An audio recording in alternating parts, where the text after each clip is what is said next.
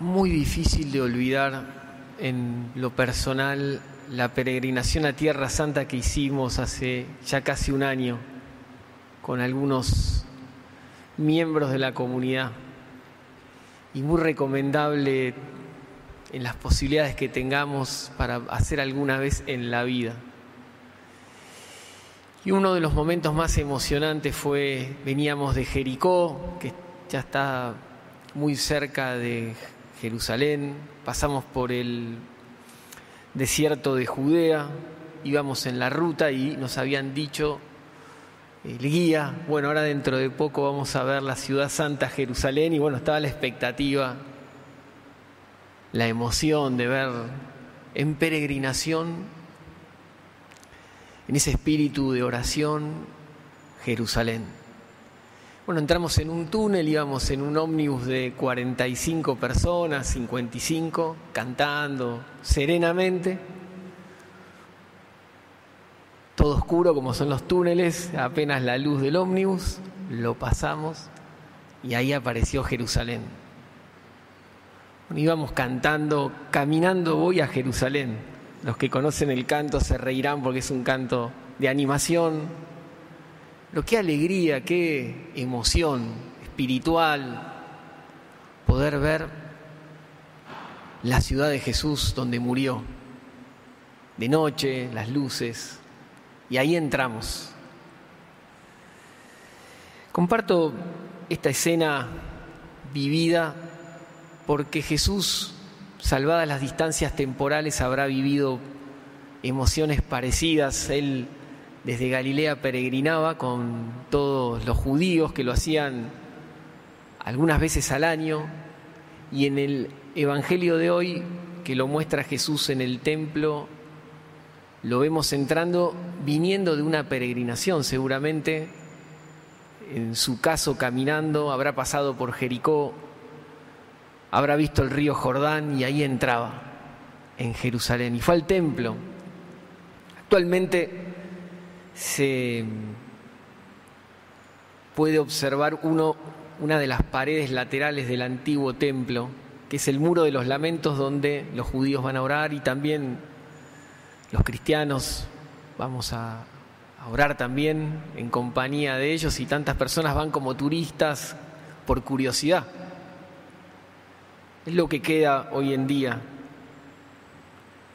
Ahí entró Jesús en el Evangelio que hoy acabamos de escuchar y al entrar había como una sala de recepción abierta, se llamaba el, atrio de los gentiles, que era un ambiente para recibir a personas de distintos lugares no judías donde podían también orar. Y ahí apenas entra, ven que están vendiendo todo tipo de cosas, bueyes, que se usaban para el sacrificio, monedas, es decir, Cristo mira que el templo dedicado a la oración era un mercado. Imaginemos las ferias que a veces vemos en las calles de Montevideo, pero en un templo y en el templo de Jerusalén. Y ahí se enoja. Empieza a tirar, imagínense la escena, la cara de las personas, tirar plata, dinero, y nadie lo toca. Imaginemos el carácter de Jesús, el temperamento, nadie le dice nada, hasta que ya ha hecho lo que hizo, le empiezan a preguntar. ¿Qué signo das para orar así? En otras, ¿quién te crees? ¿Quién sos? y Jesús, destruyan este templo y en tres días lo volveré, a levantar. No entendían, pero ¿sabes cuánto tiempo se tardó en construir este templo? 46 años. Y tú lo vas a levantar en tres días. Pero él se refería al templo de su cuerpo. Salgamos de la escena del Evangelio de hoy y profundicemos desde el bautismo cada uno de nosotros pasa a ser también un templo vivo de Dios.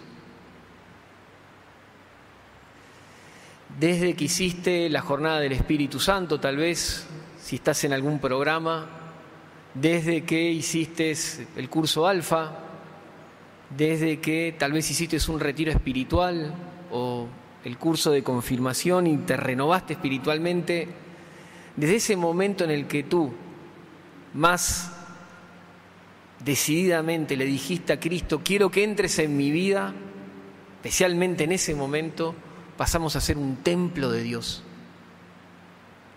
No solo desde ese momento, sino desde el bautismo, pero también seguramente recordaremos algún momento en el que dijimos, Señor, creo en ti, confío en ti, quiero que seas mi amigo, quiero vivir contigo mi vida. Desde ese momento especialmente, pero antes, desde el bautismo, somos templos vivos de Jesús.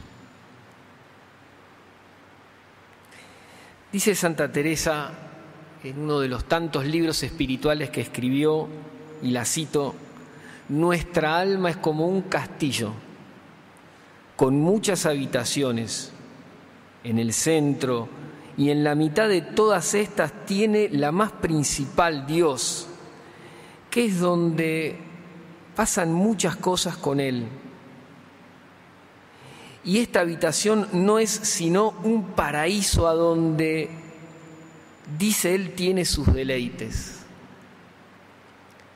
Qué impresionante esta frase. Tenemos, dice en otras palabras, adentro del alma una habitación espiritual en donde Dios tiene sus deleites. Es está feliz de estar con nosotros. Le gusta charlar con nosotros, le gusta que sintamos al Señor su compañía.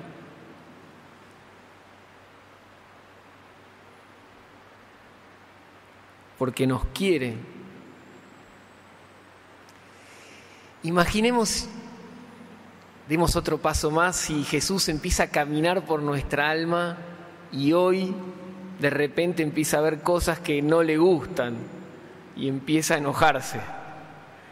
Este vicio no me gusta, esta actitud que tenés no me parece decente y de un amigo mío. Y esto que está acá, que nunca lo confesaste, ¿qué hace acá? Si te confesaste varias veces, escúchame, Sácalo. ¿No querés experimentar mi amistad? Todo lo que te quiero, anda y confesalo. Y esto otro, nunca le pediste perdón a tal persona, pero por favor, si yo te perdoné, no seas caradura. Imaginémoslo a Jesús caminando por nuestro corazón y tirando mesas también y poniendo el propio templo en orden. Pensando un poco y orando otro tanto, quisiera entrar en un vicio capital, un pecado capital, que tal vez entrando al menos en uno nos permita purificarnos más. Y pensé en el pecado capital de la pereza, Discúlpenme si leo, voy a citar a un autor espiritual que la describe muy bien, dice así,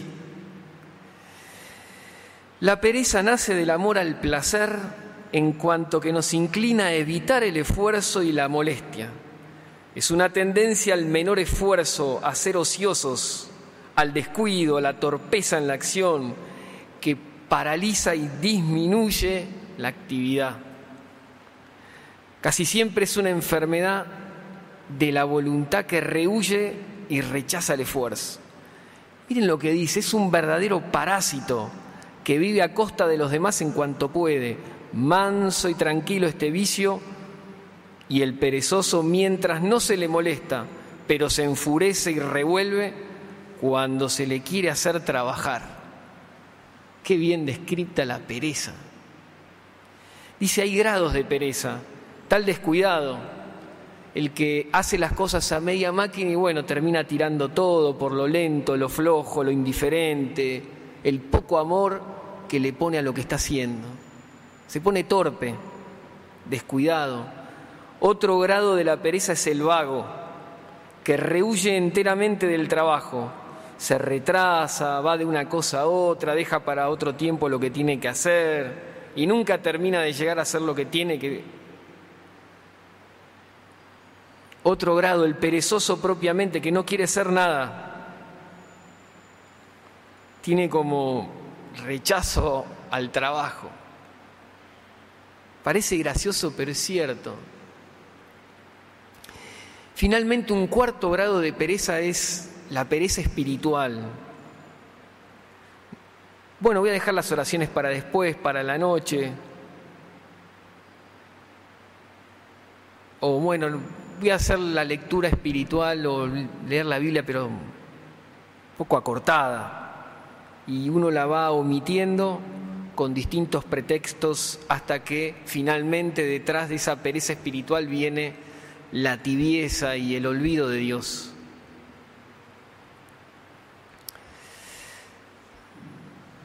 Hoy el Señor entra en nuestro corazón y quiere purificarnos, quiere que nuestra vida verdaderamente esté llena de luz, de alegría, de paz, de honra, de servicio a Él, al prójimo, del amor que Él viene a derramar en nuestros corazones.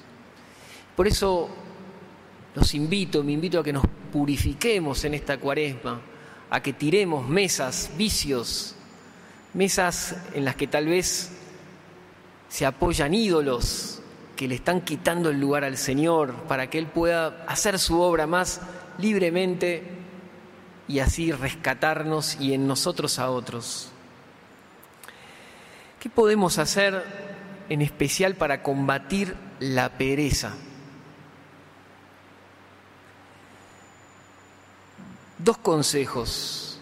El primero es hacer memoria. Como hoy dice el Evangelio, sus discípulos recordaron las palabras de la Escritura. Cuando los discípulos lo vieron a Jesús con esa ira con ese temperamento, ese carácter, haciendo lo que hay que hacer con justicia, aunque no se ganaba la benevolencia de quienes lo estaban viendo, los discípulos recordaron las palabras de la Escritura, el celo por tu casa me consumirá. Y por eso para salir de la pereza, un buen consejo es hacer memoria, recordar, motivarse con todo lo que Jesús hizo en su vida por mí. Sin ir muy lejos, algo que motiva mucho espiritualmente y que nos va perforando el alma, a veces con más, menos conciencia, hasta que toca el nervio, es la contemplación de la cruz. No hay alma por fría o tibia que sea que mirando en serio una cruz nos empiece de a poco a encender en amor, en fe. ¿Querés salir de la pereza, de la falta de motivación? Recordá lo que hizo Jesús por vos en su vida. Santa Teresa nos cuenta también en su vida que era un poco perezosa. Dice que vivía en tibieza y era hermana. Uno te podría decir, bueno, ya estaba, ¿no? En un monasterio, orando. Y ella dice, estaba en tibieza. Hasta que un día dice que vio a un Cristo una imagen de Cristo atado a la columna, el momento en el que lo estaban flagelando. Y dice que ahí sintió el amor de Jesús por ella y que a partir de ese momento se llenó de fervor. Recordó mirando esa imagen lo que Jesús la quería. San Francisco de Asís era el rey de la noche, de la diversión. No describamos más su vida porque no tiene sentido. Hasta que un día entró en la iglesia y viendo también una imagen de Jesús crucificado, sintió que Jesús le decía Francisco, te necesito, reforma mi iglesia. Y su vida cambió.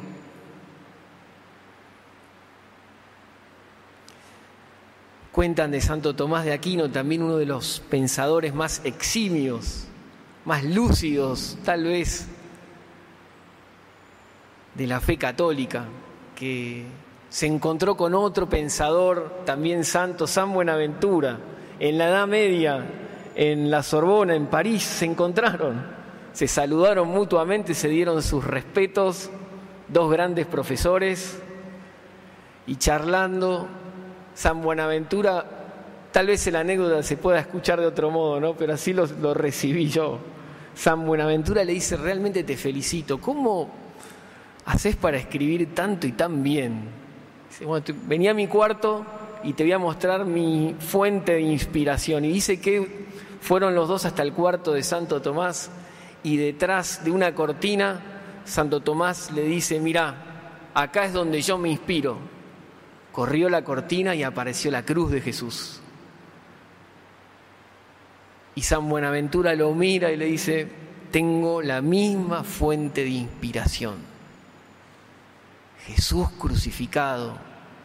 Por eso querés salir de la pereza, querés salir de la tibieza, querés salir del frío, querés encenderte en el amor a Jesús, contempla todo lo que te quiere en la cruz.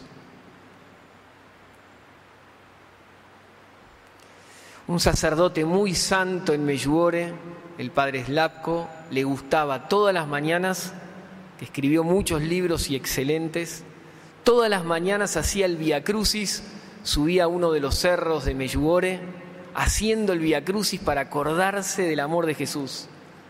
Todas las mañanas, así era el estado atlético que tenía, ¿no?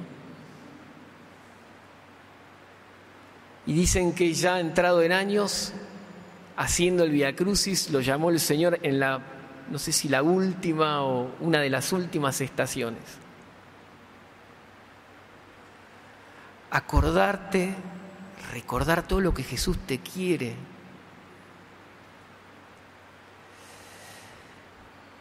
Otro consejo parecido es también ir descubriendo en tu propia vida todo lo que Él está haciendo por vos. Y aquí puede ser muy útil, además de hacer el Via Crucis, de contemplar la cruz de Jesús, especialmente en Cuaresma, en el cuaderno espiritual, que muchos sé que lo tienen, anotar todas las veces en las que has recibido bendiciones del Señor. Y eso, cuando uno las va anotando y las va descubriendo y vas viendo la cantidad también, comienza a hacer arder el corazón por la bondad de Dios en tu vida. Pidamos en este domingo de cuaresma a Jesús, Señor, purificame. Quiero que mi corazón esté más lleno de ti, de adoración, de alabanza, de oración, de servicio. Quiero vivir más cristianamente. Quiero vivir más contigo. Soy un templo tuyo. Y para eso el consejo es recordar, traer al corazón todo lo que Él nos quiere y lo que Él hizo por nosotros y está haciendo en nuestra vida. Termino leyendo una prosa que habla del alma unida a Jesús crucificado. Dice así, cuando vuelto hacia ti de mi pecado iba pensando en confesar sincero el dolor desgarrado y verdadero del delito de haberte abandonado. Cuando pobre volvíme a ti humillado, me ofrecí como un inmundo por diosero, cuando temiendo tu mirar severo, bajé los ojos me sentí abrazado. Sentí mis labios por tu amor sellados y ahogarse entre tus lágrimas divinas la triste confesión de mis pecados. Llenóse el alma de luces matutinas y viendo ya mis males perdonados, quise para mi frente tus espinas. Es el alma que se acerca a Jesús, le pide perdón, pero pidiéndole perdón se da cuenta de todo lo que Jesús te quiere. Y el alma dice, ya no quiero otra cosa que estar aquí contigo para siempre. Quise para mi frente tus espinas. Pidamos esta gracia a purificarnos y recordar dos actitudes saludables para la cuaresma.